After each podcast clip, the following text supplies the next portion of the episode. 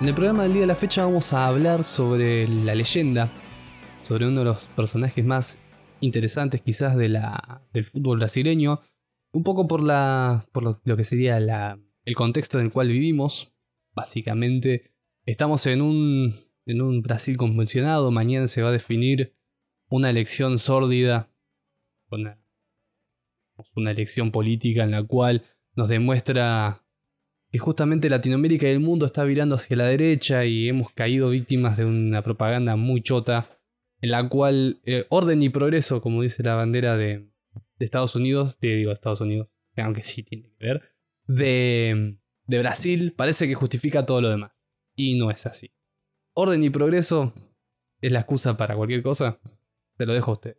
Mientras tanto vamos a leer este texto de Ángel Capa, sobre Sócrates Brasileiro Sampaio de Souza de Oliveira, jugador de fútbol, representante de la República Democrática Corintiana, movimiento social dentro de las canchas brasileñas a fines de los 70, doctor, filósofo, hijo de padres justamente cultos si se quiere.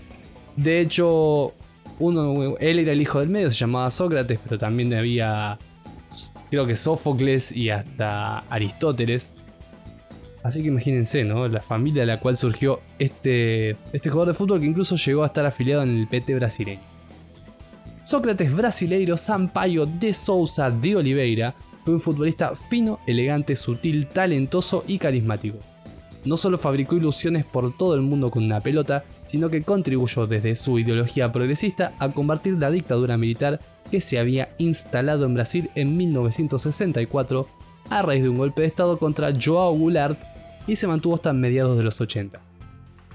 Fue también uno de los principales ideólogos de una experiencia singular y única con su segundo equipo, el Corinthians, donde jugó desde 1978. Se había iniciado en el Botafogo como profesional en 1974.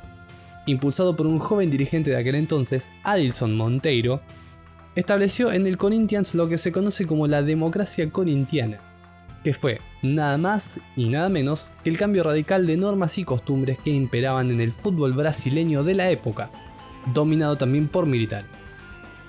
Cambio que mejoró las relaciones laborales entre los futbolistas y sus clubes. Jugué los mundiales del 82 y 86 en una selección maravillosa.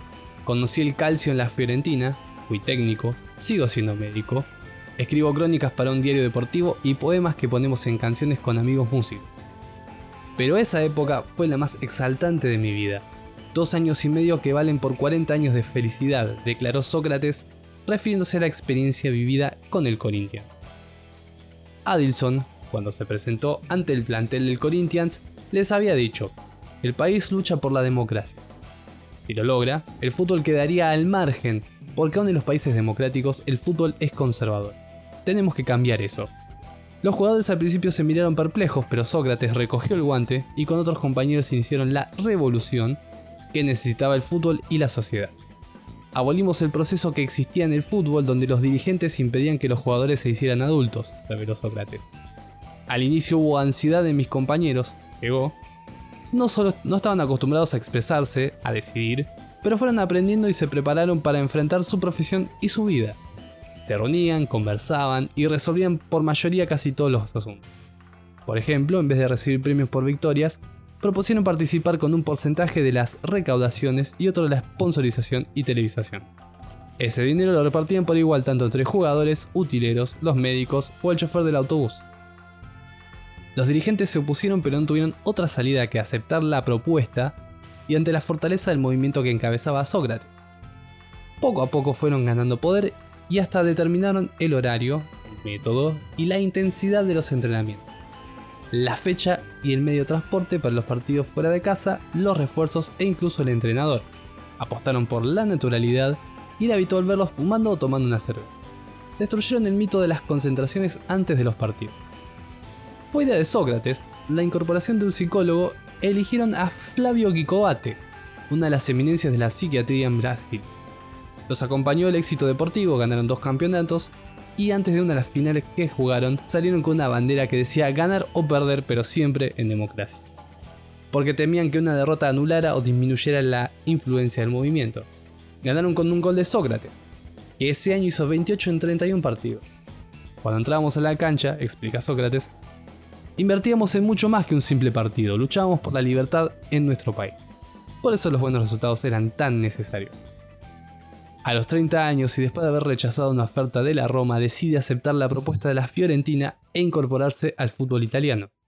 Los conservadores aprovecharon la marcha de Sócrates para retomar el poder en el club y terminar con el movimiento. No obstante, la experiencia no fue en vano.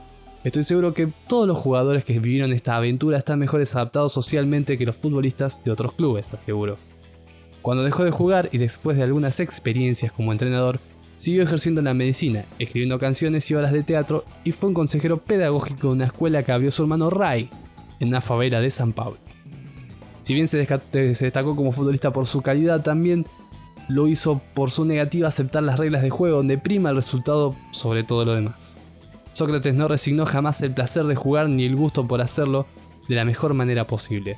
A tal punto que, según la leyenda, después de perder aquel famoso partido con Italia en el 82, donde Brasil brindó un espectáculo maravilloso y al ver que sus compañeros, muy dolidos en el vestuario, les dijo, no pasa nada.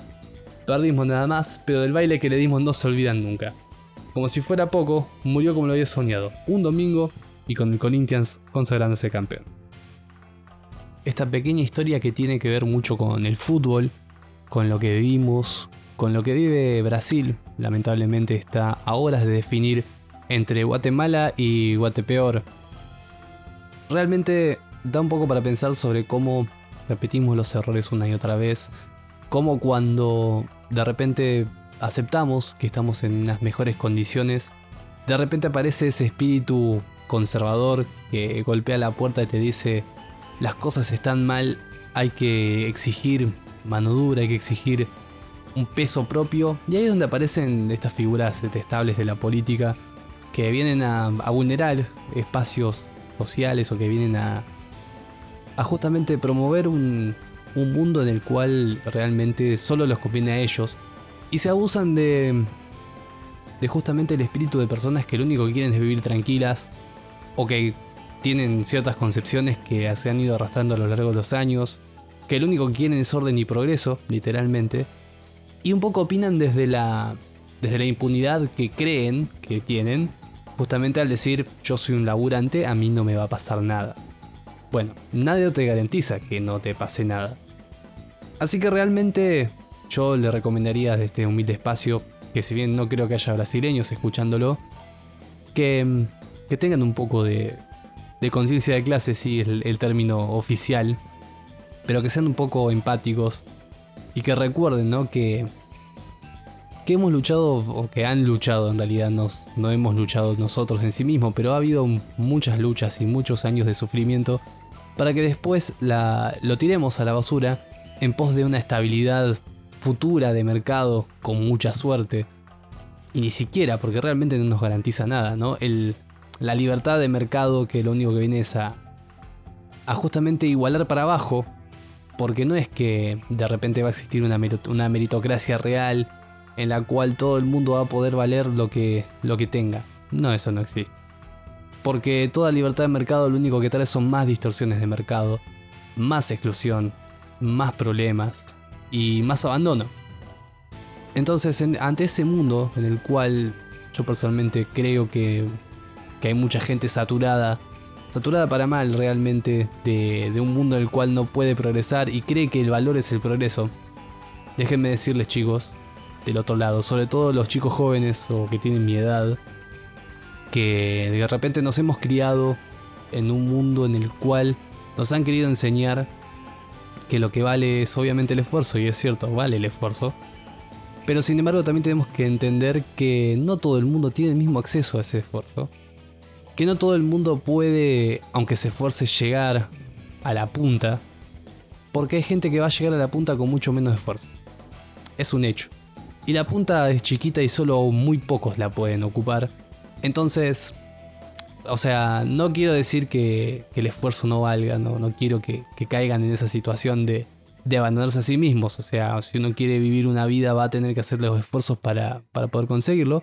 Pero sin embargo, me gustaría que vean al costado también y entiendan que del otro lado hay gente que quizás no, no tiene las mismas oportunidades que uno, ¿no? De, conseguir lo poco que podemos conseguir. Y que en realidad no es lo único importante, porque al fin y al cabo, ¿qué orden y progreso podés obtener mientras denigras a, los, a las minorías más, más elementales, negás derechos y convertís todo en un darwinismo social básicamente hijo de puta? Ante esa situación, ¿qué orden y progreso puede conseguir Brasil? Ninguno. Pero sin embargo, de repente hay una gran parte de la sociedad que se ha unificado en esta especie de, publicidad nazi, porque realmente es casi una publicidad nazi. Y a través de los medios convencionales y no convencionales, se ha ido creando esta, esta bola de arena, esta bola de... Este bolo fecal ideológico llamado Bolsonaro. Y que la gente decidido comprar porque en realidad no es que esté convencida, no es que lo apoye algunos hijos de puta lo apoyan. Pero, insisto, esta idea de orden y progreso que nos han metido, que nunca ha llegado a nada. Y pueden decirme a mí, que soy izquierdista, que mi idea de orden y progreso tampoco ha llegado a nada, pero créanme que la suya hace más de 2000 años que se está aplicando y nunca soluciona nada. Así que por favor traten de pensar un poquito en lo que hacen, los dejo como deber, escuchamos una canción para cerrar esto y nos vemos en el próximo audio.